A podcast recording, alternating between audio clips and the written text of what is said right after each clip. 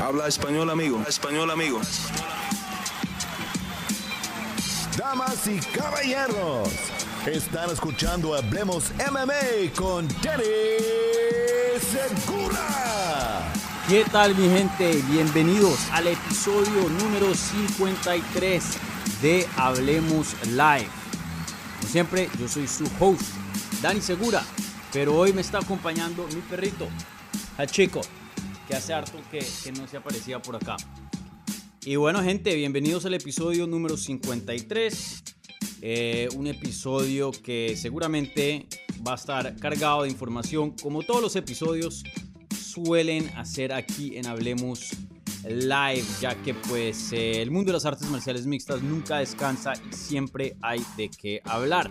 Venimos de un Fight Night bueno, de hecho lo suficiente para hacer un análisis sobre la cartelera que publicó el domingo fue, o el sábado, perdón, justo después de la función. Y este fin de semana tenemos un pay-per-view en Inglaterra, en Londres, con UFC 286, la trilogía entre Kamaru Usman y Leon Edwards, o mejor dicho, Leon Edwards contra Kamaru Usman, ya que pues eh, por ahora es el ganador. Eh, y, y, bueno, eh, como siempre, bastante en las noticias, combates gigantes se anunciaron también. Y, bueno, mucho, mucho de qué hablar. Entonces, como siempre, empezaré con las preguntas que se hicieron previo a la transmisión en lo que es la pestaña de la comunidad. Ya luego en la segunda parte de este programa pasaré a contestar las preguntas que está haciendo en vivo. Si quieren someter alguna pregunta, por favor, déjenla ahí en el, eh, en el live chat y yo se las voy a contestar. Las preguntas que vengan con una, una donación, un apoyo al canal, reciben prioridad, pero no exclusividad. ¿Vale? Aquí preguntando el nombre de, mi perrito. No, no es Pikachu, es Hachiko. Hachiko. Hachiko. Ah, y obviamente eh, algo muy distinto es que hoy se está haciendo a las 2 de la tarde, hora este. Esta mañana tuve unas vueltas que hacer. Mm. Entonces no me dio tiempo de hacer el show a las 9 de la mañana. Entonces lo moví a las 2. Pero eh, las 9 de la mañana es, es, el horario normal. Así que solo por esta vez eh, se corrió el, el show. ¿Vale? Eh, y bueno, al final les voy a tener un par de anuncios. Aunque ya he hablado más o menos de, de unas cositas. Pero... Eh, les tendré ya más detalles sobre, sobre el anuncio que más o menos les he estado ahí. Eh, les he estado ahí mencionando eh, en varios episodios, en varios eh, programas aquí del show. Entonces les tendré más detalles de lo que se va a realizar aquí en el programa próximamente. Estoy muy emocionado de, de ese cambio. Creo que muchos de ustedes eh, lo van a disfrutar y, y, van a estar muy contentos con, con eso que se va a añadir al canal. ¿Vale? Eh, bueno, como siempre, gente, denle un like al video si son tan amables. Si, si son, y si son nuevos, bienvenidos. Suscríbanse al canal. Y bueno, empecemos. Bueno, la primera pregunta viene de Andrés Navarro. Dice, ¿qué tal Dani? ¿Cómo andas? Con la confirmación de la pelea entre Sterling contra Cejudo, ¿cómo piensas que será la pelea después de que Cejudo estuvo mucho tiempo en activo? En lo personal, creo que Henry tiene una de las mejores mentes del UFC. Saludos desde Tijuana. Sí, eh, muy buena pregunta. Ya por fin se hizo oficial el regreso de Henry Cejudo. Va a pelear el 6 de mayo en UFC 288 en Newark, New Jersey. Y, y bueno, se había rumorado, obviamente eh, se había hablado de ambas partes de que esto era lo que seguía, pero la promoción se mantenía callada. Y sabemos que hasta que no hayan contratos, hasta de que UFC no, no ya anuncie eso oficialmente, eh, no hay nada certero, ¿no? ¿Cuántos combates se han pactado verbalmente y no se han dado? Muchos. Pero bueno, ya por fin tenemos el regreso fichado para Henry Cejudo, ex campeón de 125 libras, ex campeón de 135 libras y bueno, medallista eh, de oro en lo que es la lucha olímpica. Entonces, literalmente eh, uno de los mejores peleadores que, que ha existido en, en este deporte. Y, sí, yo creo que ese es eh, el incógnito más grande de esta pelea. ¿Qué versión de Henry Cejudo tendremos el 6 de mayo. Y, y para serles honestos, y, de pronto algunas personas se molestarán o, se van a, me van a criticar por esta comparación, y no es al 100%, por favor, gente, literalmente no, no tomen literal todo lo que, lo que diga acá, ¿no? Pero sí veo muy, muchas eh, similitudes entre el regreso de John Jones y Henry Cejudo. Yo sé que John Jones ha hecho mucho más dentro de este deporte y está posicionado mucho más alto que Cejudo, pero Cejudo, pues, miren, campeón de dos divisiones, sin duda es parte de ese 1% del top 1% de todos los peleadores junto a John Jones, por más de que John Jones esté eh, un poco más arriba, sin duda Cejudo élite, una figura histórica también eh, en, su propia manera. Y, la similitud en que lo comparo es que hay suficientes factores, suficientes cosas para dudar de él. El tiempo de la inactividad, la evolución que ha tenido la división. Hoy día la división es muy diferente a la que Henry Sejudo eh, eh, estaba compitiendo hace tres años atrás. Ha, evolucionado bastante. Y, bueno, es un peleador más viejo ya con 35 años de edad y sabemos que eso en los pesos eh, más ligeros, en los pesos más pequeños, eh, tiene mucho, tiene 36 de hecho, tiene mucho más impacto que, mm, que en otras categorías, ¿no? Entonces, sí, hay muchas preguntas y hay muchas razones por qué dudar de Henry Sejudo, así como teníamos con John Jones, pero a la misma vez, así como teníamos con John Jones, sabemos exactamente quiénes son, sabemos de sus habilidades técnicas, sabemos de qué tan alto llegaron a estar en sus mejores momentos dentro de este deporte y sabemos que eh, no podemos dudar de, ellos. Yo se los había dicho en la previa de UFC 285 con, con Héctor Vázquez y les había dicho, una regla que pueden tener en la vida es nunca apostar contra John Jones. No, no se la voy a poner exacta a Henry Sejudo, pero sí, sí cuesta apostar en contra de ese hombre. Literalmente solo ha perdido dos veces en su carrera. Una fue contra Joseph Benavides, fue una decisión dividida, una pelea donde le quitaron a él un punto y esa pelea de todas maneras fue controversial. Muchas personas pensaron que había ganado Henry Sejudo. Y la otra, que sí fue limpiecita, fue contra nada más y nada menos que Demetrius Johnson, uno de los mejores de todos los tiempos, sin duda el mejor peso mosca que ha existido en la historia de este deporte. Entonces, em, entonces sí, el regreso de Henry Cejudo está muy, muy interesante. Me cuesta creer de que va a regresar y va a ser exactamente el mismo peleador, pero a la misma vez me cuesta creer que no tenga lo suficiente para ser campeón teniendo en cuenta su antecedente. Em, así que muy, muy interesante. Y también otra cosa que toca recordar es que no e, e, el, el, retiro de él, y lo digo entre comillas para la gente que está escuchando en audio, no fue un retiro de verdad, no fue como el de Conor McGregor, que lo veíamos por allá en Ibiza, en el yate, eh, rumbeando, fumando marihuana, tomando, que pues está bien, cada quien en lo suyo, ¿no? No estoy aquí condenando a nadie. Eh, Henry Sejudo estaba entrenando a John Jones. Henry Sejudo, estaba entrenando al zombie coreano, a Zhang Wei Li. Él estaba en campamentos, estaba entrenando a Davison Figueredo, estaba en la esquina de Davison. Estaba muy, muy involucrado en el deporte. Entonces, em, eso también ayuda, ¿no? El hecho de estar al tanto de, lo último del deporte, las últimas técnicas, entrenando a peleadores para peleas grandes y presenciando todo eso. Entonces, muy, muy interesante. Eh, todavía yo tendría que analizar un poco más para poder darles una predicción y les tendré una, obviamente, cuando nos acerquemos a, la fecha del combate. Pero lo que yo les diría es que tengan un, grado de, de, un grado saludable, obviamente, de dudas frente a Henry Sejudo. Pero así como les digo eso, también tengan en mente quién es este hombre y no lo subestimen por cómo se viste, por las cosas cringe que dice, eh, cómo se promociona, que pues eso a muchas personas no, no les gusta, en lo personal a mí no. Eh, no se dejen llevar por eso, porque si se dejan llevar por eso, ya cometieron un grave error. Ese es un peleador brutal, con una mente, como mencionas Andrés, brutal. Eh, miren, yo, luché en, en, lo que es eh, high school, el colegio. Y ni fui ni malo, ni tampoco muy bueno. Estamos hablando de un nivel de colegio. Y, y la mentalidad que tienes para sobrevivir eso es brutal. Mucha gente no lo puede hacer. Imagínate ahora ya un nivel universitario y aún más allá un nivel olímpico. Las barreras mentales eh, que ha tenido que sobrepasar Henry Sejudo en su carrera como luchador son, ni, nos podemos imaginar de eso.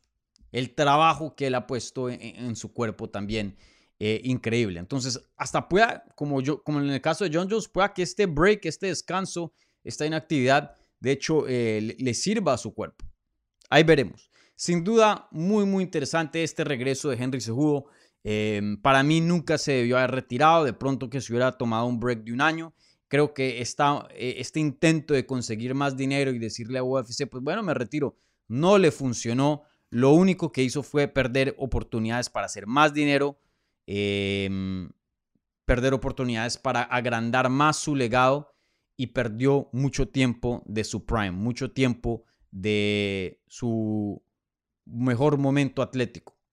Entonces, eh, veremos, veremos cómo regresa sin duda, pero por lo menos está de regreso, por lo menos está de regreso, porque yo sí extraño a Henry Sejudo. Eres un peleador élite, eres un peleador que cada vez que lo vemos pelear estamos viendo de lo mejor, de lo mejor de este deporte. Entonces, em, cada, cada, vez que tengas la oportunidad de ver a alguien así en su profesión, alguien top, la debes de tomar. Y en este caso, pues em, sí, estoy contento de que por fin vaya a regresar. Será muy tarde, el tiempo lo dirá, pero, pero por lo menos está de regreso. Desea aquí con otra pregunta eh, y dice, Dani, si Sterling gana ese judo, creo que sube de categoría. ¿Qué chances le das si sube? ¿Crees que tiene el estilo y el poder para ser contendiente? Muy, muy buena pregunta. Esto se ha hablado en el pasado. Yo lo he hablado también en este mismo programa. Pero creo que esas conversaciones volvieron a, a recobrar vida y fuerza, ya que Merab Dalashvili consiguió una victoria fenomenal este sábado pasado en Las Vegas, derrotando a Peter Yan, el ex campeón, y viéndose como el futuro campeón. La verdad que el Merab que vimos contra Jose Aldo, comparado a esta versión, una versión muy, muy distinta, muy, mejorada y, sin duda es un peleador élite. Em, y desafortunadamente, eh, para los fans, no, porque no voy a criticar esto, eso ahí cada quien, pero desafortunadamente para los fans y para la promoción, el mejor amigo, o bueno, uno de los mejores amigos, uno de los eh, compañeros de equipo más cercanos a él, el campeón Aljamain Sterling, Em, pues está ahí en la cima y no quiere pelear con Merab y Merab no quiere pelear con él. Y eso nos pone en una situación muy, muy compleja, donde Merab, pues UFC le tiene una obligación de darle peleas porque en el contrato le tienen que ofrecer tres peleas anuales. Él las va a tomar porque tiene que ganar dinero. Y de lo que vemos por ahora, tiene las habilidades para seguir ganando y le va a ganar a todos los contendientes top. Y eso le da un problema gigante a UFC y a los matchmakers, ya que el trabajo de ellos es conseguirle contendientes y más bien Merab está es quitando contendientes. Ahora, estaría bien si el siguiente paso de Merab es pelear por el título, pero claramente no lo va a hacer. Entonces, eh, veremos. Veremos aquí dos cosas. Uno, si cambian de opinión. Si cambian de opinión, creo que podemos esperar a Sterling quedarse en 135 más tiempo. Eh, yo sé que suena imposible, pero lo he visto en este deporte. Hay veces que amigos eh, deciden pelearse, a veces arruina la amistad, a veces no. Eh, veremos, sin duda les va a llegar mucha presión de ambos lados, para ambos lados, perdón. Y, bueno, la otra es ver el resultado que pasa entre Henry Sejudo y Aljamain Sterling. Si llega a perder el título Aljamain Sterling, eso le abre una opción para Merab que pelee por el cinturón. Y también sabemos que es inevitable que Aljamain Sterling termine en las 145 libras. Entre más viejo se ponga, más difíciles están los cortes, que ya de por sí están bien difíciles. Y sabemos que él tiene el tamaño para competir. Em, de pronto no con facilidad, pero, pero cómodamente en 145. No, no va a ser pequeño. Entonces, yo creo que sí, sería un contendiente top. Eh, campeón no lo sé, porque ahí está Volkanovski. Yo creo que Volkanovski le gana con facilidad a Sterling debido al estilo. Pero, por ejemplo, imagínense una pelea entre Brian Ortega y Aljamain Sterling. Sería fenomenal, sería absurda teniendo en cuenta el, nivel de jiu-jitsu de esos dos hombres. Eh, y en ninguno de esos combates, si vemos a los rankings de las 145 libras, Sterling tiene con qué competirle al top 10 e incluso hasta algunos del top 5. Claro, Perderá algunas ventajas ya que pues él usa mucho el grappling y el grappling pues si tienes eh, una ventaja de tamaño pues favorece bastante. Eh, pero por ejemplo, un Sterling contra Korean Zombie que está hoy rankeado como número 6. Yo me voy con Sterling, con Calvin Qatar, con Giga Chitkasi, eh, Evloev, Brian Ortega. Todas esas peleas son, yo las veo parejas. Ahí se pondría interesante Max Holloway, se pondría interesante Volkanovski, un Jair Rodríguez, ya hablando del top 4. Pero sin duda yo creo que estaría rankeado y en el top 5 justo afuera de eso. De campeón, sí lo veo complicado. Eh, no, no creo que le tome la espalda y pueda controlar a Volkanovski así como lo hizo contra Peter Yan y otros peleadores. De hecho, miren al, mismo Islam Makashev, uno de 155 libras, mucho más pesado, mucho más dotado, para decirlo así, en el área de la lucha para poder controlar a alguien y le costó y le costó y le costó con Alexander Volkanovski. Casi que no pudo. Y de hecho, hoy día muchas personas piensan que Volkanovski ganó ese combate. Entonces, em, Sterling, siendo más pequeño, teniendo una base de lucha más débil mm, comparado a la de Makachev, yo no le doy muchos, muchos chances a, ganarle al campeón. Entonces, eh, ahí Jimmy Sterling va a tener que, pensarla muy bien, porque va a tener muchas presiones. Subirse a una categoría más complicada y perder muchas ventajas. Eh, dejar su cinturón atrás por su amigo. Yo pienso que mientras pueda llegar a las 135 libras, él lo va a hacer. Él lo va a hacer. Y UFC le va a poner toda la presión del mundo, especialmente si le gana a Henry Cejudo, a que pelee con Merab y viceversa. UFC también le va a poner la presión a Merab que pelee con, con Sterling. Lo he visto en el pasado, lo hicieron con Josh Koscheck y John Fitch hace muchos años atrás, no, no se dieron. Em, y así lo han hecho con, con muchos peleadores. Entonces veremos. Veremos qué pasa. Pero para contestar tu pregunta en, breve, eh, sí, yo creo que le iría bien, sería un contendiente top, hasta llegaría a retar por el título, pero no creo que le gane a Volkanovski. Mientras Volkanovski siga siendo campeón, no veo a Sterling con, con un buen chance ahí. Eh, creo que otro estilo sí es más apto para, para enfrentarse a, a Volkanovski.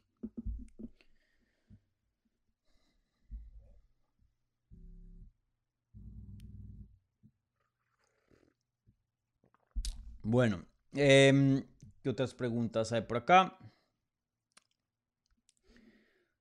Milton Matías dice, ¿qué tal Dani? En la revancha, no revanchas, trilogía, revancha de campeonato, pero trilogía en, total. Eh, en la revancha de Usman contra Edwards se habla mucho de que su cardio no fue el mejor, Edwards, por la altura de la ciudad y ahora que será en Londres tendrá un mejor desempeño en cuanto al cardio pero el cardio de Usman fue bastante bueno en tanta altura, entonces ahora de igual manera debería ser superior al de Edwards. Fisif contra eh, em, pelea de la noche y una de las mejores peleas del año eh, en cuanto a espectáculo, pregunta. ¿Y qué opinas del evento general? ¿Qué otros enfrentamientos eh, resaltarías? Saludos desde Guatemala. Bueno, Milton, eh, saludos por allá desde Guatemala. Em, pues, ¿qué, ¿qué pienso del evento en general? El evento está muy, muy bueno. La verdad que UFC empezó el 2023 con mucha, mucha fuerza. Em, y, bueno, em, sí me esperaba que iban a tener un año bueno porque pues se, rumoraba el regreso de John Jones.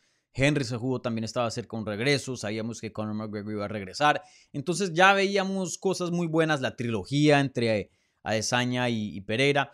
Ya veíamos cosas que, prometían bastante. Teníamos a tres campeones, eh, bueno, en ese entonces tres retadores de título mexicanos, mejor dicho. Eh, el 2023 pintaba muy, muy bien para UFC, pero ya en acción, ya verlo en, en, en función, ya es otra cosa y, un, y, un, año fenomenal. Y esta cartelera suma parte de eso. La trilogía entre Leon Edwards contra Kamaru Usman me fascina. Justin Gagey contra Rafael Fisif me fascina esa pelea. Brian Barbarena contra Gunnar Nelson va a estar muy buena también. Casey O'Neill, uno de los prospectos más grandes femeniles, hoy regresa de lesiones contra la veterana Jennifer Maya. Marvin Vettori contra Roman Dolitz. Ese Roman Dolitz es un animal y lo pusieron contra ya otro, otra bestia en Marvin Vettori. Eh, Jack Shore, un prospecto fenomenal. Ahí le dieron una pelea dificilísima a Makwan Amirkani. Tenemos a dos venezolanos en esa cartelera. Verónica Maceo, que regresa de un retiro. Eh, Omar Morales también, que pues eh, si no estoy mal necesita una victoria bien, está bien necesitado de una victoria ya que tiene dos derrotas consecutivas dentro de la promoción. Y, bueno, em, ¿qué más hay por ahí? Eh, Jai Herbert contra Ludwig Klein va a estar buena. Eh, Murphy también está de regreso. Otro, otro peleador muy bueno. Invicto, si no estoy mal. Una buena cartelera, la verdad que estoy muy entusiasmado. Y algo que, me fascina también de, este UFC 286 es que empieza tempranito. Empieza tempranito. La cartelera estelar empieza a las 5 pm de mi hora. Yo estoy acostumbrado a que la cartelera, por lo general, si se hace aquí en Estados Unidos, una de pay-per-view empieza a las 10 de la noche. Entonces significa que voy a terminar de trabajar tempranito. Tempranito serán, no sé, las 12 por ahí. Eh, no, de pronto hasta más temprano, 11 o algo así. Hasta chance hago un video aquí en el canal, sí, sí. Si no estoy muy cansado. Pero sí, comparado a, trabajar hasta las 2, 3 de la mañana, eh, me quedo con este horario todo, todo el día, todas las veces. Pero sí, una cartelera fenomenal. Y, bueno, en cuanto a, las otras partes de tu pregunta, eh, Leon contra Camaro Usman en cuanto al cardio en esa pelea, eso es un punto en el, que yo no me enfoqué muchísimo y mucha gente lo ha hecho. Em, y bueno, pueda que me, callen o pueda que eh, eh, pase viceversa. Pero yo no me aferré mucho a ese punto para, para esa pelea contra Leon Edwards y Kamaru Usman. Leon Edwards sabía que iba a pelear en altura. Sabía que iba a estar una pelea de cinco asaltos de campeonato. Em, y, y algo que yo noté en ese combate, de pronto ustedes notaron algo distinto, pero algo que yo noté es que es que Leon Edwards sí se veía cansado, pero no, no se veía agotado. Yo no veía un peleador que, por ejemplo, vean la pelea entre eh, Luke Rockhold y Pablo Costa. Eh, si no estoy mal, en esa misma cartelera. Eh, esos peleadores se veían cansados. Luke Rockhold así, que no podía ni respirar. Leon Edwards no tanto, se veía como desanimado, como derrotado, se veía. La verdad, creo que eso era el factor más grande. Creo que Usman le estaba dando una paliza tan dura que, que como que se le bajó la moral y medio despertó en ese quinto salto y pudo conectar y noquear. Eh, y sí, creo que estaba cansado, de pronto hasta más cansado de que Kamaru, porque Kamaru es toda una máquina, pero yo esa noche, yo vi más que un problema de cardio. Yo vi un problema de ánimo, yo vi un problema de, moral, yo vi un problema mental de parte de Leon Edwards. Pueda que eso no esté presente ahora como campeón, con toda la confianza del mundo, pero yo, yo no creo que fue solo el cardio y que por eso ese desempeño no estuvo tan bueno. Pues en esos rounds, por lo menos, porque el knockout sí fue espectacular. Pienso yo, pienso yo. Eh, veremos, veremos. Este sábado, pues,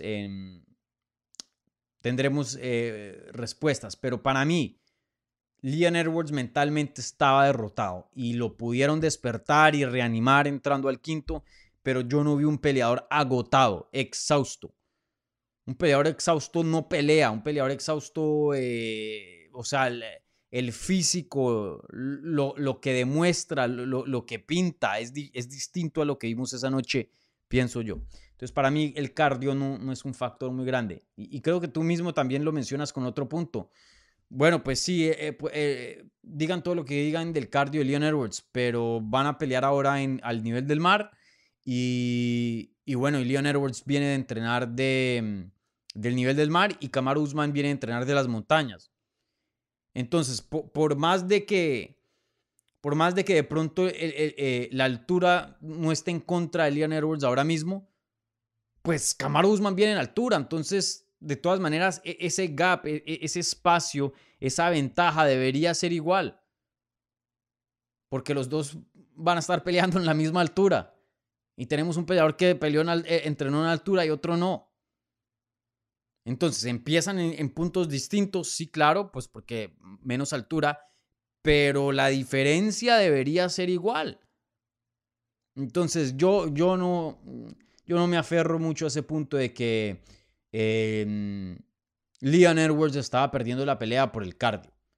No, no, no. Leon Edwards estaba perdiendo esa pelea porque Kamaru Usman durante esos momentos fue superior y por bastante. Lo demostró en la lucha, en el clinch, en el striking.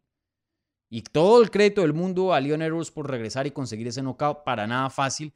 Un momento increíble, uno de los momentos más grandes que, define el 2023, perdón, 22. Eh, pero, pero no, eh, yo no, yo no soy de los que dice que iba perdiendo ese combate debido al cardio, debido a la altura, no. Kamaru Usman fue claramente mejor durante esos momentos, claramente.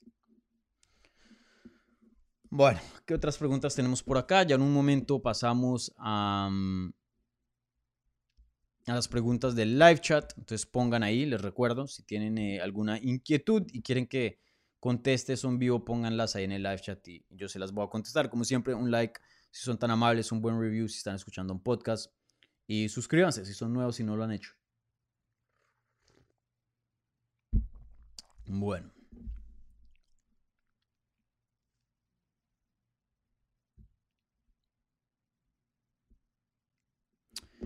Bueno, em,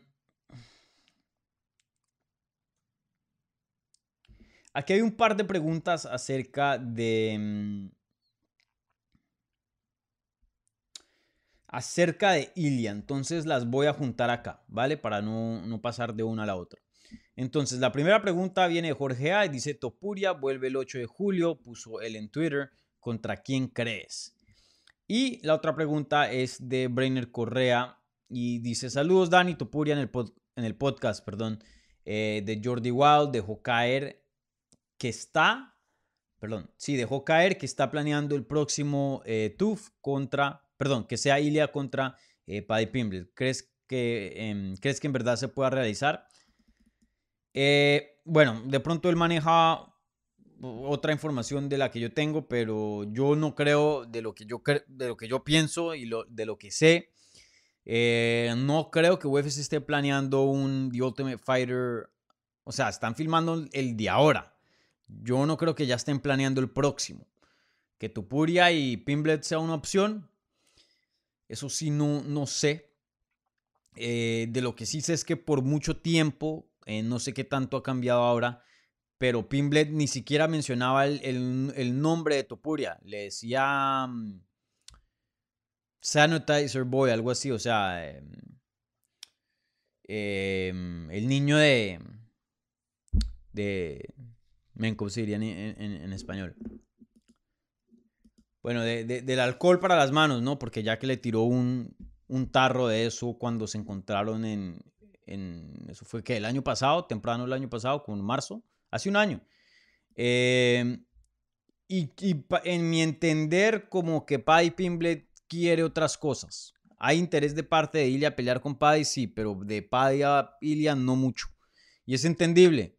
No es el nombre más grande, de pronto puede encontrar un nombre con más prestigio como el de Tony Ferguson o otros peleadores en, su división. No es un 155, entonces si gana de pronto personas pues eh, lo van a ver como que le ganó a alguien más pequeño.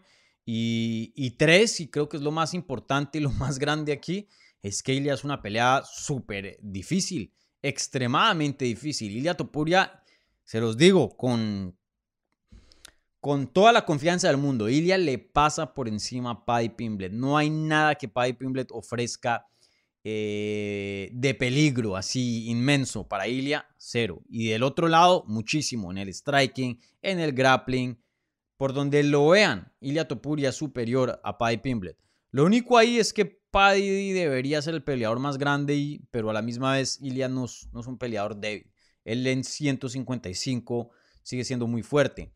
Eh, entonces, no sé si algo haya cambiado. Yo sé que eh, no escuché todo el episodio, pero sí escuché una partecita, justo esa partecita del TOF, que eh, Jordi Wild había sacado un clip.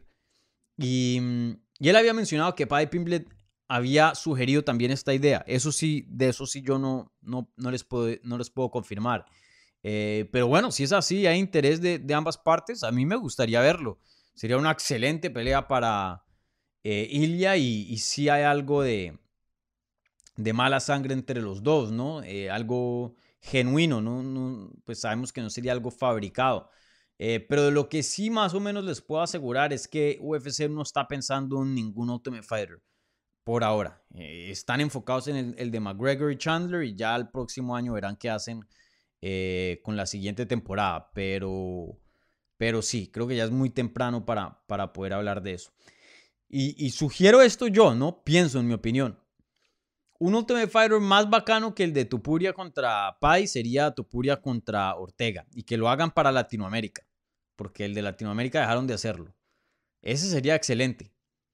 Ultimate Fighter Latinoamérica, Topuria contra Brian Ortega, los dos de la misma división. El ganador le dan una pelea de título. Eh, Ortega sigue recuperándose de una eh, lesión de hombro, entonces puede que el tiempo le, le ayude. Eh, ahí lo único es que pues Topuria tendría mucho tiempo inactivo, ¿no? A menos que tome una pelea ahora. que me lleva a la otra pregunta que se hizo en la pestaña de la comunidad que Ilia puso que quería regresar el, el 8 de julio. Esa cartelera va a ser gigante, International Fight Week. Y aprovecho esta oportunidad también para aquí meter otra pregunta. Eh, hay una pregunta de Claudio Catalán Ordóñez. Dice, hola Dani, saludos desde la Florida en Chile. Querido amigo, se confirmó la pelea entre Pantera Rodríguez contra Alex el Grande Volkanovski. ¿Cómo crees que se termina esta pelea? Etcétera, etcétera. Primero que todo, eh, y respecto a esa fecha, no hay nada confirmado, no hay contratos firmados, nada. ¿Que eso es lo que UFC quiere? Sí, de eso sí he escuchado. Pero todavía se viene un proceso de negociaciones, de ver si el calendario le funciona a ambos peleadores. Eh, hay mucho por delante para eh, antes de decir que, que, esa pelea ya está planillada, de lo que yo he escuchado. Em, creo que tendremos una respuesta en un par de semanas. Eh, y creo que todo sí apunta para, para el 8 de julio y, creo que sí los veremos a, a Volkanovski y a Jair en esa fecha. Pero vuelvo y lo digo, no hay nada oficial. Eso lo, lo rumoró o dijo que habían expectativas. Fox Sports había dicho eso, pero UFC no ha... Oficial es solo cuando UFC te saca la gráfica, ya dice, esto está pasando y esto ya pueden comprar los tiquetes la próxima semana. Eso es oficial. Fuera de eso, todos reportes. Entonces, esto es un reporte. No, no hay nada oficial acá. Eh, tendría sentido de que si Jair Rodríguez pelea contra Alexander Volkanovski en esa cartelera del 8 de julio, tendría mucho sentido de que Ilia Topuria se meta ahí en esa cartelera como peleador de 145 libras y que pueda decir en la rueda de prensa y pueda estar ahí presente y decir, hey, yo quiero pelear contigo contra el ganador, quien sea, y ya empiece a crear lazos entre él como contendiente a una pelea de campeonato. Y por lo general UFC hace, hace este tipo de cosas. A veces no, pero muchas veces les gusta poner la pelea de campeonato de la división y en esa misma cartelera una pelea de, de contendientes para intentar crear algo de, de magia y ya empezar a, a medio promocionar lo que puede seguir. Y a la misma vez, en cuanto a logística, les conviene full porque empatan los tiempos, ¿no? Entonces no es que un peleador pelea y toca esperar que este contendiente descanse, se recupere de una lesión, haga un campamento y luego el campeón lleva esperando tres meses. No, los dos prácticamente comparten el, mismo proceso, ¿no? Entonces sí, tiene todo el sentido del mundo de que, de que Ilia Topuria se meta en esa cartelera y con un, contra un contendiente top y que, o sea, y que lo vendan como el ganador de aquí pelea contra el ganador de allá. Punto. Entonces, sí, ojalá. Eh, pero yo, yo personalmente no he escuchado nada en cuanto a oponente o, o algo del regreso de Ilia. Pero me encantaría que fueran 145 libras y en cualquier cartelera donde pelee Jair y, y Volkanovski. Sería excelente. Bueno, gente, voy a pasar ahora a las preguntas que se están haciendo en vivo. Em, así que muchas gracias a toda la gente que participó en la pestaña de la comunidad. Como siempre, eh, ahora contestaré las, las que se hacen en vivo, ¿vale? Como siempre, un like si son tan amables, un buen review en, en cualquier plataforma de podcast y suscríbanse si no lo han hecho.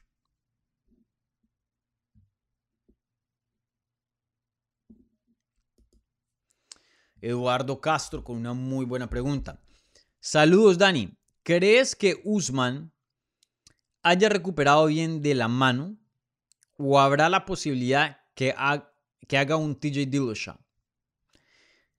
Eso veremos. Eh, no he visto el día de medios, como les dije, hoy tengo el día libre en el Junkie, pues he estado ocupado haciendo vueltas de, de la casa y personales. No he visto el día de medios, pero pero me gustaría ver y ojalá que algún miembro de, de, los medios haya preguntado eso, porque eso fue uno de los rumores más grandes eh, de por qué esta pelea no se anunciaba. Eh, el manager de Usman había dicho que eso es pura mentira y desmintió todo eso, que esos rumores son, son pura paja, como si, se diría en Colombia, que, mm, que sí, que Usman está completamente saludable, pero a la misma vez se habían filtrado fotos y videos, Usman con un yeso en la mano, muy cercano a esta fecha de la pelea. Entonces, em, creo que sí hay un chance para que esto sea verdad. Ahora, yo sé que esto es mucho rumor, entonces eh, es un poco difícil hablar tanto sin, sin tener ya los hechos. Pero no suena tan loco pensar de que Usman de pronto apresure esto y, se, y entre a, a un campamento, una pelea con una mano no al 100%, debido a que UFC tiene que hacer defensas de título eh, para el campeón, eh, Leon Edwards. Eh, de pronto si se lo saltaban a él y ponían a otro, no hay, no hay garantía para nada en este deporte de que, otra pelea de título regresará. Y eso era una cosa, y aquí hago un paréntesis de lo que decía Alexa Grasso. Yo quiero una pelea, otra pelea de más de cinco asaltos para obtener más experiencia, pero y no la de título, pero si me llega a llegar la de título, la tomo, porque las peleas de título vienen y no siempre, no siempre regresan. A veces esa es la única oportunidad que vas a tener en toda tu carrera de pelear por un título y ya.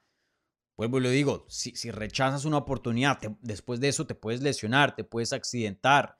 Un deporte que es muy propenso a lesiones. La división te puede eh, eh, pasar por encima y hay otros contendientes que te quitan las oportunidades.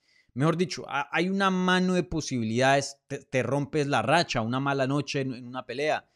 Entonces, pueda que Kamaru Usman vio esto, tiene que 36 años de edad, eh, él ya ha hablado de, muchos problemas de salud con sus rodillas y, diga, men, esta va a ser la única y, bueno, pueda que no esté al 100%, pero, pero aquí me mando y, vamos.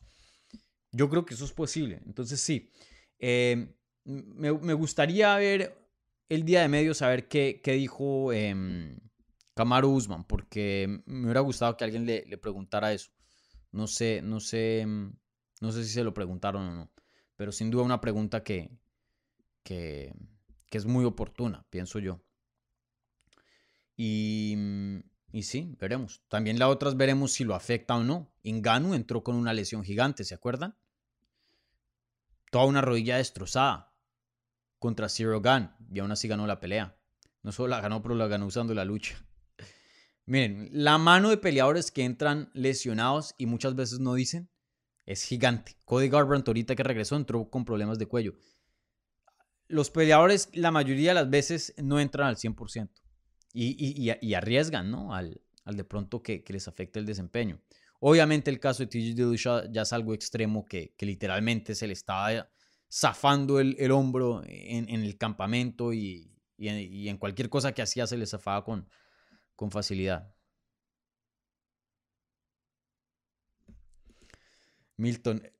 Buenas, eh, Dani. Ese perro es mucho más inteligente y sabe más que los casuales de este chat. Buenísimo ese comentario. No, por favor, no, no insultemos aquí a. Mm, no, insultemos aquí a la gente del chat, por favor. Pero sí, Hachiko es muy, muy inteligente. Daniel dice: eh, ¿Quién es ese perro? Y el que está con el collar naranja. Muy, muy buen comentario ese. Está bueno. Dani Segura, periodista para MMA Junkie. El host aquí en Hablemos MMA. Bueno, bueno. Em,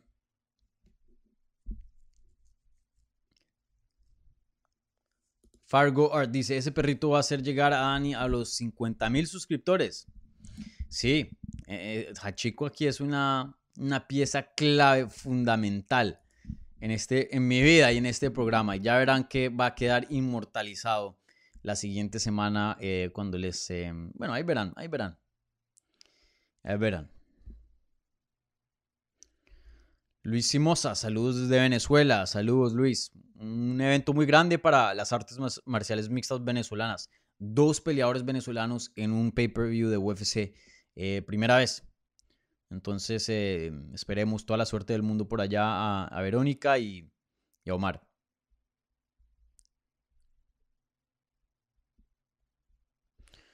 Bueno, ¿qué preguntas hay por acá? Mucho comentario, mucha pelea, que, que este es casual, que este no. ¿Qué preguntas hay por acá?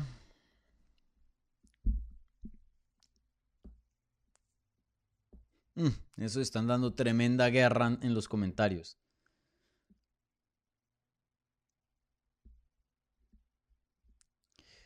Bueno, bueno.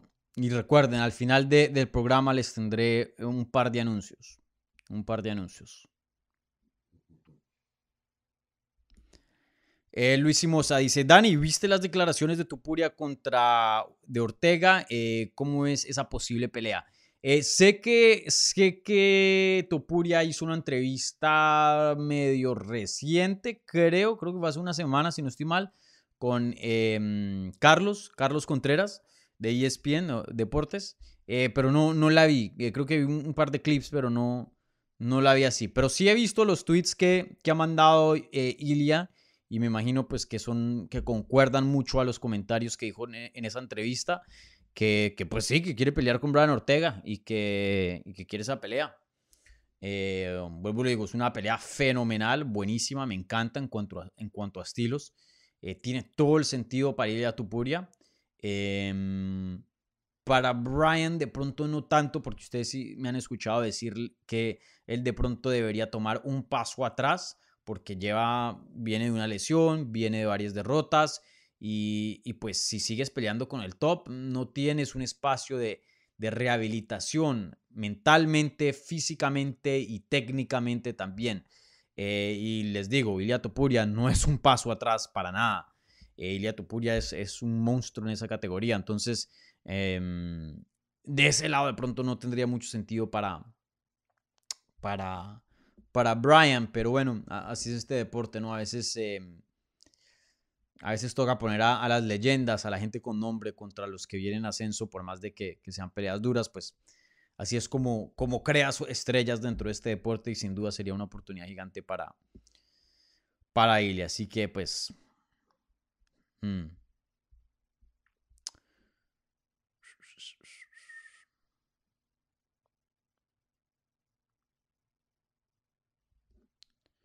Alex Music dice, Dani, eh, ¿crees que el reinado de Leon Edwards pase de este sábado?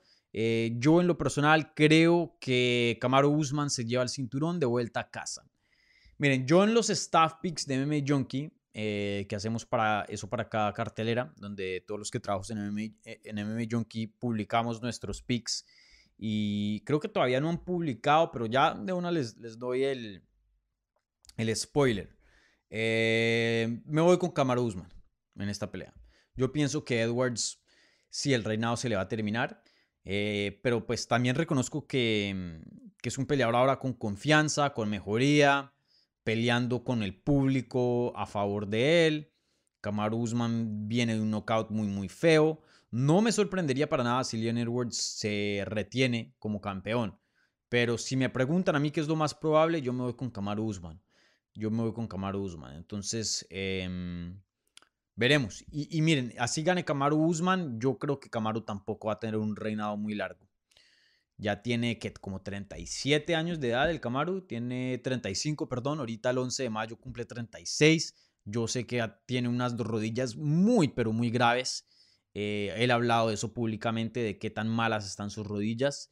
Em, y men, eh, viene una mano de contendientes, Shafkar Rakhmonov, eh, Gilbert Burns sigue ahí vivo, Colby. Esa edición está muy, muy jodida. Y, sí, no creo que así llegar a ganar Kamaru no, no le veo un reinado muy largo. Y, a la misma vez Kamaru es un peleador muy, muy inteligente. Ya se ha ganado varios millones de dólares. Literalmente estuvo en Wakanda, la, la película de esta gigante de, Marvel. Em, ha tenido patrocinios muy, muy grandes. Es un peleador muy, muy inteligente y creo que en algún punto también va a querer preservar lo más posible su salud. Porque eso sí en este deporte no está garantizado. Tú entras en una pelea y sales otra persona. Y no sabes que pueda que ganes en 30 segundos y y estés igual, o pueda que te metas en una guerra gigante y literalmente no seas igual, tu nariz no sea igual, tu quijada no sea igual. Miren, a mí nunca se me va a olvidar una conversación que yo tuve con Ricardo Lamas, que peleó en eh, precisamente en 145 libras, llegó a retar por un título contra José Aldo en UFC. Eh, de hecho, yo, yo le texteaba bastante, no sé si está escuchando esto para que sepa, em, eh, aparezca por aquí en el canal, pero no, no ha tenido tiempo, él ya se retiró. Pero él me contó una historia una vez que después de la pelea con... Ya se me olvidó con quién. Em, pero donde una, hubo una pelea donde le rompieron la mandíbula. Eso fue contra...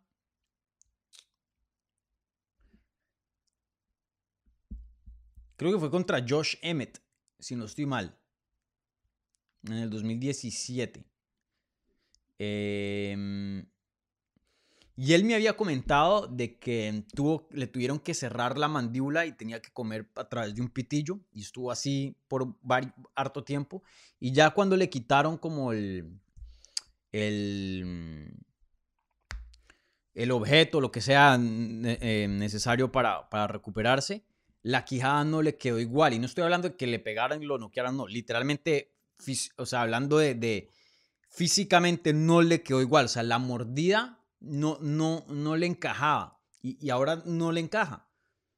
Y, es algo mínimo, es algo estúpido, ¿cierto? Pero, pero imagínense, o sea, literalmente entró una pelea y ahora la mordida no le encaja. O sea, de, de, aquí hasta que se muera, su. O sea, ya eso es irreversible, ya es así. Y así pasa con rodillas, codos, daño em, cerebral, mejor dicho, muchas cosas. Entonces yo creo que Kamaru Usman va a pensarla, gana el título y dice, ve la edición y dependiendo con quién le toque siguiente, no sé, yo, yo creo que no se sorprendan también, miren, también no se sorprendan si Kamaru Usman llega a ganar el título y se retira. No sería, no sería para nada loco, en mi opinión. Yo pienso que a Kamaru Usman le queda muy, muy poco tiempo dentro de este deporte, si me preguntan a mí. Tres peleas máximo, máximo.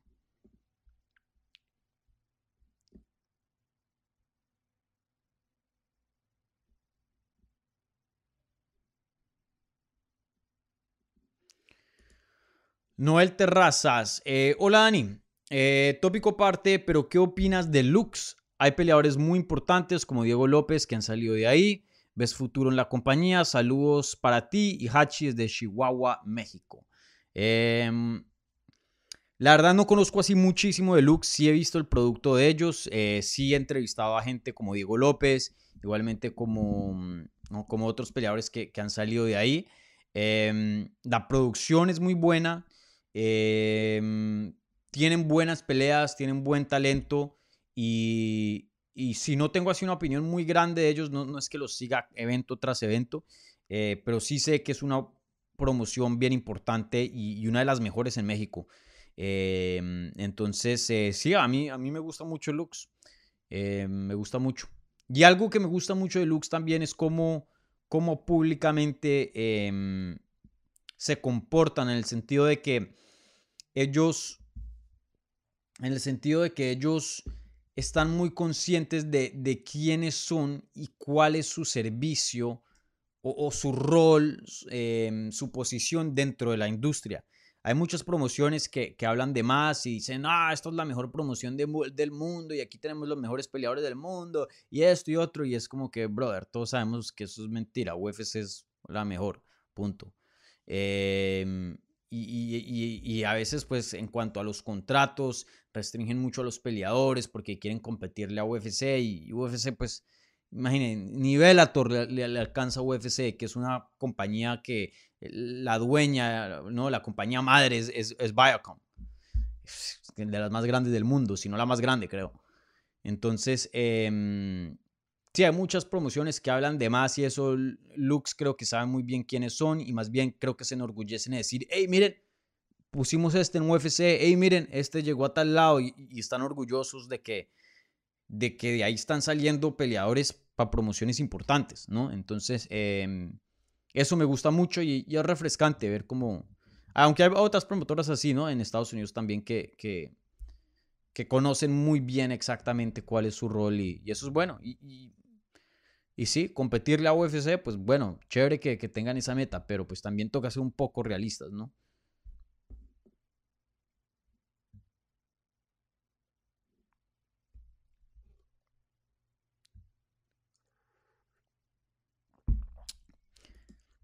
David em, dice, ¿qué sentiste, Dani, qué sentiste en el emotivo momento Look at Me Now de Leon Edwards? Saludos desde España. Sí, men. Em, excelente. La historia de Leon Edwards es, fenomenal. Es fenomenal. Em, la verdad que algo que me gusta mucho este deporte es que me inspira mucho eh, ver a todos estos atletas, hombres y mujeres, por lo que pasan en sus vidas personales, por lo que pasan en la jaula. Em, hay muchas historias y muchas moralejas que nos deja este deporte. Eh, mucho de eso es creer en sí mismo, creer en sus sueños, trabajar duro, perseverancia, eh, cosas que uno mismo puede aplicar en su vida eh, cotidiana, en su vida profesional, en cualquier profesión en las que ustedes estén. Y bueno, esto por lo general se, se traslada mucho en los deportes pero creo que los deportes de combate se presta para más, porque pues, em, no sé, a veces en el fútbol como que quién le va a competir al Real, ¿no? O sea,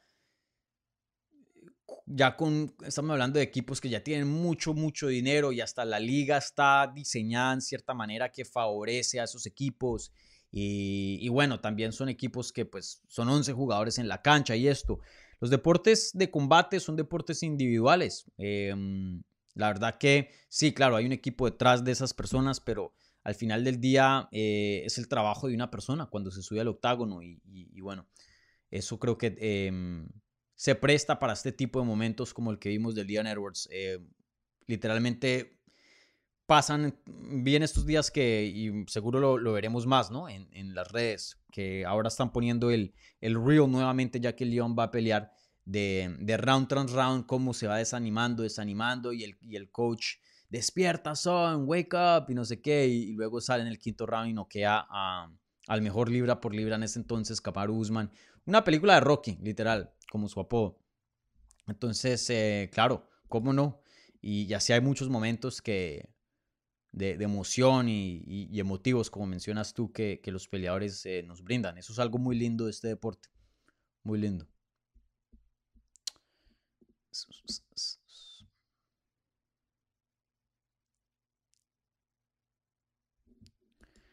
Jesús Camacho, si Sejudo gana, ¿le daría una pelea de título contra Volkanovski? No. No y no. Eso crearía un bollo, pero gigante. Miren, de este tamaño. Ni siquiera lo pueden ver en la pantalla. Eh, sí, crearía un mundo de problemas en 135 con todos los contendientes. Miren, Merab se merece una pelea de título, Chito se merece una pelea de título. mejor dicho, la línea de peleadores que hoy día meritan un campeonato en 135 gigante y van a aún hacerla esperar y alargar más, olvídense. Y, no creo que una pelea entre Volkanovski y Sejudo venda tanto. vende más la revancha entre Volkanovski y, y Makachev. Creo que esa sí la hacen y que, que destruya o que interrumpa cualquier ritmo en ambas divisiones, que lo haga pero, pero esa pelea de pronto sí merita. Unas entre Sejudo y Volkanovski no. Em, primero viene la revancha entre Islam y, Volkanovski, pienso yo, después de que ambos defiendan sus cinturones, obviamente.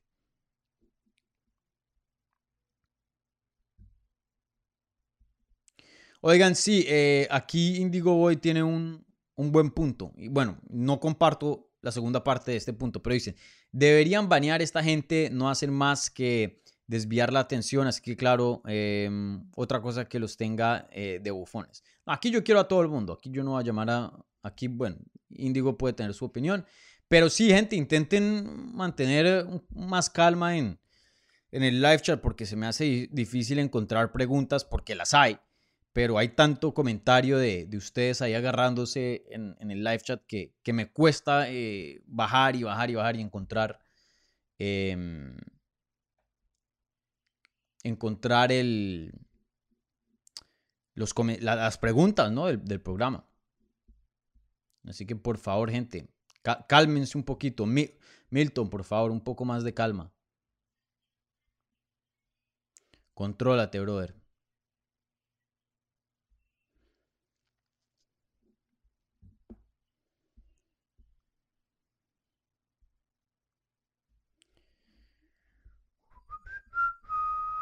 ¿Cuánto vamos? Ya casi llegamos a la hora.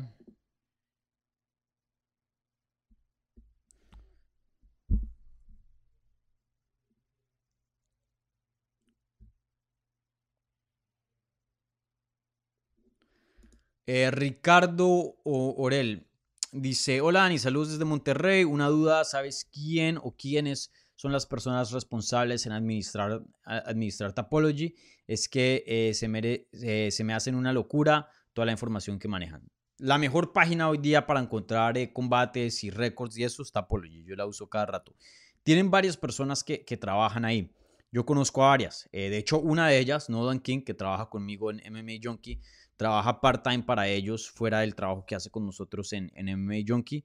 Em, ayudando a mantener la base de datos actualizada, ¿no? Entonces tienen harta gente literalmente sintonizada a todos los eventos y intentan mantener los récords de, de los peleadores lo, más actualizado posible y se hacen un excelente trabajo.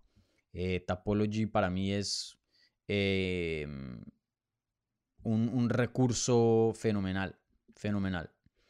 Y ellos no publican noticias, ellos no son un medio, son una base de datos, eso, es lo que es. Em, mm, por mucho tiempo Sherdog fue el, el principal ahí. Eh, y no solo eran una base de datos, pero también eran noticias. De hecho, mucho antes de que, de que yo fuera periodista y, ya lo último, cuando yo me volví fan, ya Sherdog ya, ya había perdido mucho. Pero Sherdog a principios de los 2000 literalmente era todo, era todo. De hecho, eh, los peleadores, eh, los, los, peleadores viejos, ¿no? Hoy día ya los jóvenes no conocen de Sherdog. Pero si uno habla con un Eddie Álvarez, que ya, ya es casi cuarentón y, otros, eh, tienen una reverencia frente a, a Sherdog, porque tener un récord en Sherdog y que el perfil esté en Sherdog en ese tiempo era, era como ganar un título, era, era súper bacano ser reconocido para cualquier peleador. Hoy día cualquiera hace una página, entonces pues como que perdió mucho, mucho valor eso, pero a, los principios del 2000 Sherdog era, era fenomenal. Pero desafortunadamente esa página no la, no la actualizaron y dejaron con el tiempo que, como que se deteriorara y tiene bugs y, y, se ve ¿no? el perfil viejo. Y tengo, conozco a gente que trabaja para esa página, no, quiero insultarlos, pero esa es la verdad. Eh, no, no la actualizaron tanto después de un tiempo y ya, ya perdió mucho de lo que era antes, desafortunadamente. Hoy día Tapology es lo que antes era Sherlock, prácticamente.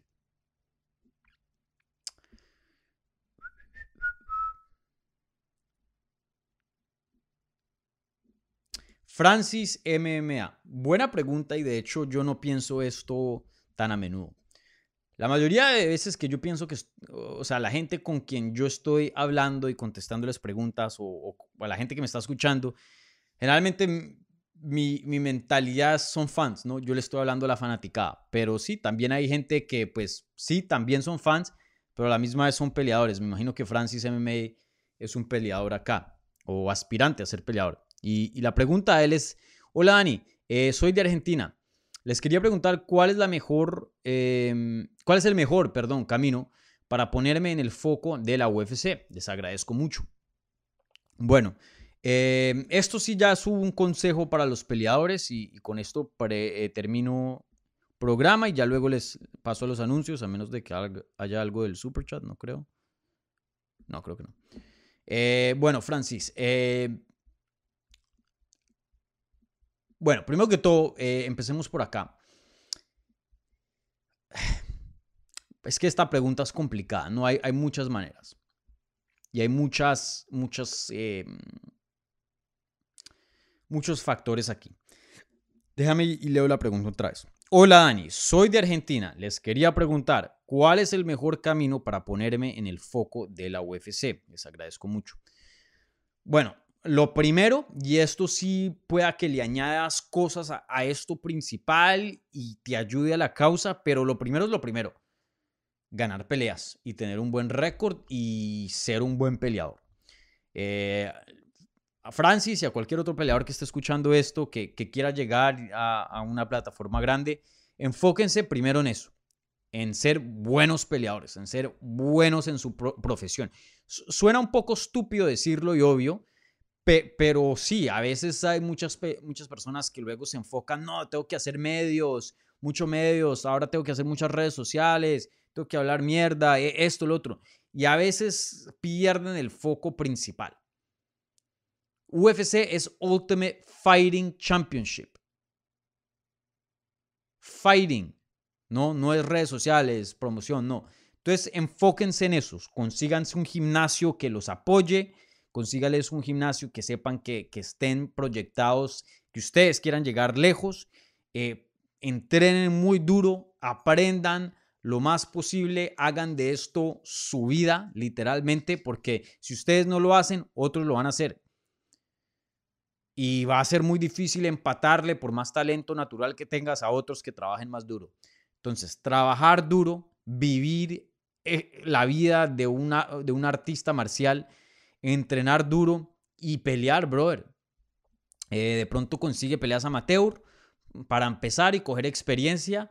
Y ya cuando te cambies a profesional, eso sí diría, cuida mucho tu récord, porque UFC a veces es como cuando tú aplicas a una compañía gigante y, pasas tu currículum, eh, tu hoja de vida, y por más de que tengas muy buenas cosas ahí, em, a veces por ciertas cositas o por falta de, te descartan, ¿no? y por más de que sea, ni siquiera ven tu, tu, tu currículum. Entonces, en ese caso, eh, no voy a decir que cuides tu récord y no tomes peleas duras o algo así, pero pues eh, sí, enfócate en lo tuyo, en ser un buen peleador, eh, pelear profesional, estar activo y, y, sumar victorias, 10 y 0, 10 y 2, no sé, para ya poder pedir pelea a UFC.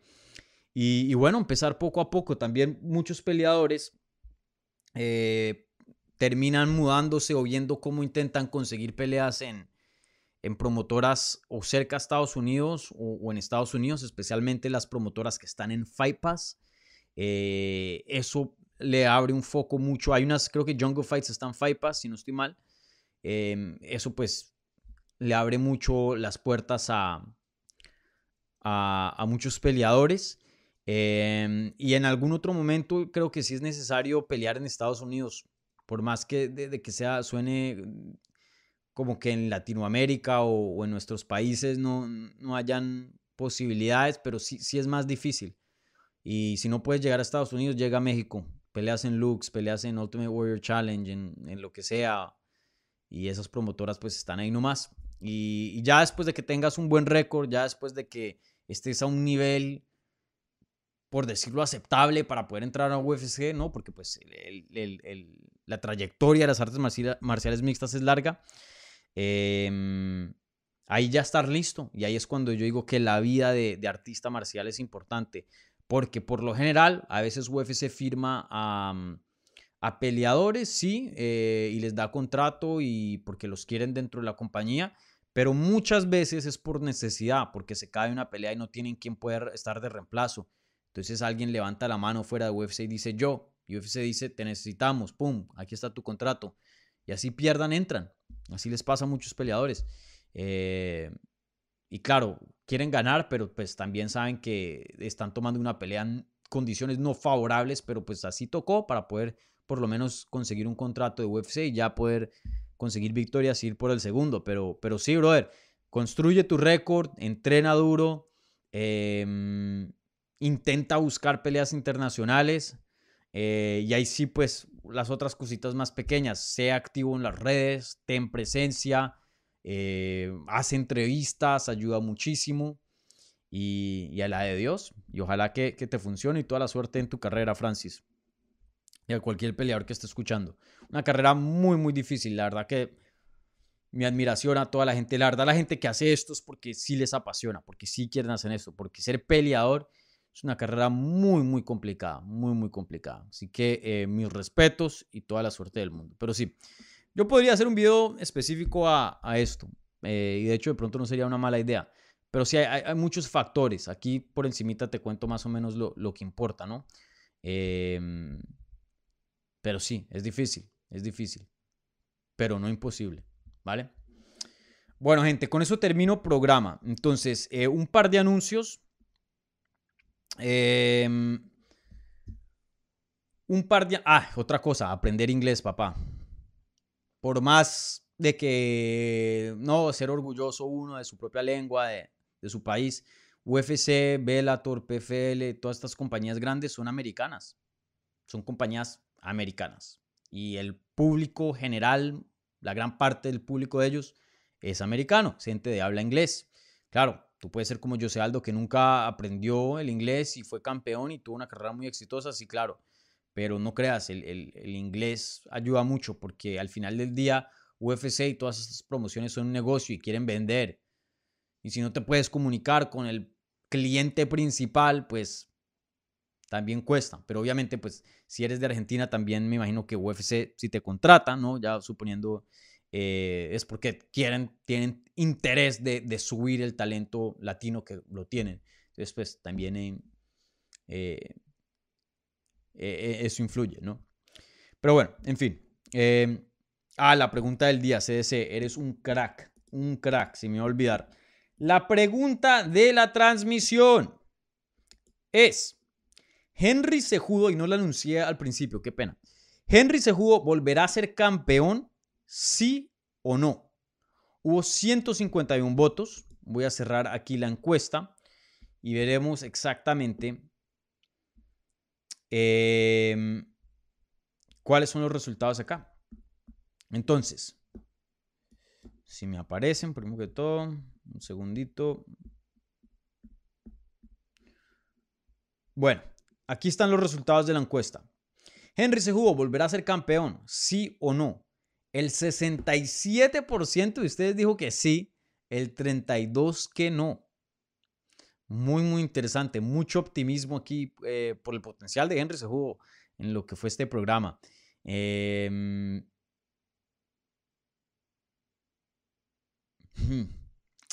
men, yo no sé. Yo diría que yo estoy como un 50-50. Porque es que esa división está jodida, men. Jodida. Vengan y les leo nomás el, el top 15. Campeón Aljamain Sterling. Número 1, Merab Davalashvili. 2, Sean O'Malley. Eh, Chito Vera, Peter Young, Corey Sanhagen, Dominic Cruz, Rob Font, Sang Yadong, Ricky Simón, Pedro Muñoz, Umar Nurmagomedov, Adrián Llanes, eh, Chris Gutiérrez, Jonathan Martínez, Jack Shore, ni nombrar a Mario Bautista. Y, así fuera los rankings hay una mano de contendientes letales. Eh, complicado, man, y con 36, complicado. Eh, pero bueno, por lo menos no tiene que formar una larga racha y, conseguir una victoria, una pelea de título, perdón, ya la tiene. Entonces eso le incrementa los chances muchísimo. Ah, yo me voy a ir que sí, men. Yo me voy a ir que sí, pero Yo creo que le gana Sterling, pero no sé, no sé.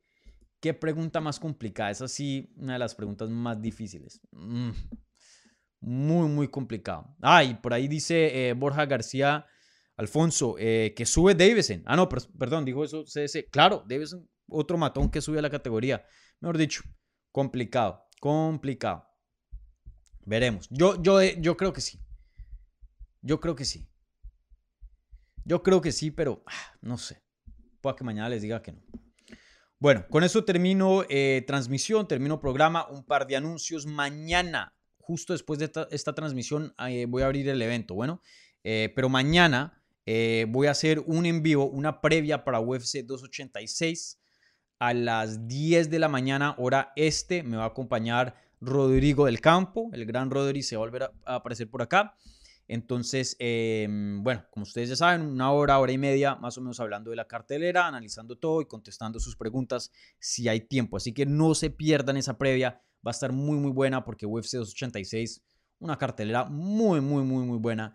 Y bueno, estoy muy entusiasmado de, analizar todo ya en detalle con, con Rodrigo. Entonces, esténse eh, ahí al tanto cuando abra el evento para que le puedan poner notificación y, no se lo, y, les llegue la notificación para que no se lo pierdan. Eh, otro anuncio. Em, la próxima semana voy a estar en camino a San Antonio para cubrir la pelea de Chito Vera. Entonces les voy a traer contenido desde allá. Y a la par eh, voy a inaugurar las membresías. Eh, voy a inaugurar las membresías del canal. Les tendré más detalles acerca de qué exactamente em, significa la membresía para este canal pero si ustedes siguen este canal día a día y, están bien al, tanto del contenido, porque hay gente que pues a veces ve y no ve y que está bien también, ¿no? Em, pero si a ustedes les gusta mucho este canal, creo que esta membresía les, va, les va a encantar, porque simplemente, o sea, si son fans y les ha gustado y les gusta lo que se está haciendo acá, esta membresía les va a abrir las puertas para literalmente experimentar lo mismo, de hecho aún más y sí, simplemente tener una mejor experiencia consumiendo el contenido de este canal. Eh, entonces les tendré más detalles acerca de, lo que trae la membresía, pero así por encima, em, bueno, va a decir que son miembros, entonces van a ser identificados como eh, miembros de, Hablemos MMA, que eh, la membresía se llama amigos, entonces ustedes van a ser amigos aquí del canal. Em, igualmente van a tener acceso a emojis personalizados que son solo exclusivos para el canal y para los los amigos de Hablemos MMA. Van a tener eh, videos exclusivos, live stream exclusivos y mucho de eso va a ser detrás de las escenas. Así que si ustedes no quieren pagar, no se preocupen que Ay, voy a perder contenido. No, eso va a ser extra. Las previas, Hablemos Live, entrevistas, todo eso va a seguir siendo gratis. Simplemente es una mejor manera de consumir el contenido. Pero sí, por ejemplo, cuando vaya a cubrir un evento, voy a poner muchas cosas detrás de las escenas, entonces van a tener acceso a eso. Igualmente, eh, aquí se van a empezar a hacer decisiones de qué tipo de contenido se va a hacer. Entonces, eh, se van a hacer encuestas, se van a, va, a haber votación de qué se hace y los amigos de Hablemos MMA tendrán ahí su voto, su decir de qué se hace, qué no se hace en el canal. Entonces, eh, van a tener mm, como accionarios, ¿no? Van a tener un decir, un voto aquí en el canal. Y, bueno, encima de eso van a recibir prioridad para respuestas en cuanto a comentarios o live chat. Yo sí les voy a dar em, una prioridad a los amigos de Hablemos MMA y, bueno, otras cositas se vendrán también. Así que la membresía va a ser muy, muy bacana. Eh, esténse ahí al tanto para el anuncio oficial que haré y, bueno, ya podrán experimentar eso la próxima semana, ¿vale? Entonces, em, bueno, como siempre, síganme, síganme a mí en todas las redes arroba Dani Segura TV. Pueden seguir al canal en arroba Hablemos Twitter, Instagram y Facebook. Y, bueno, eh, nos veremos mañana en la previa de UFC 286 con Rodrigo del Campo. Entonces, un abrazo, gente. Cuídense. Y, bueno, eh, nos vemos pronto. ¿Vale?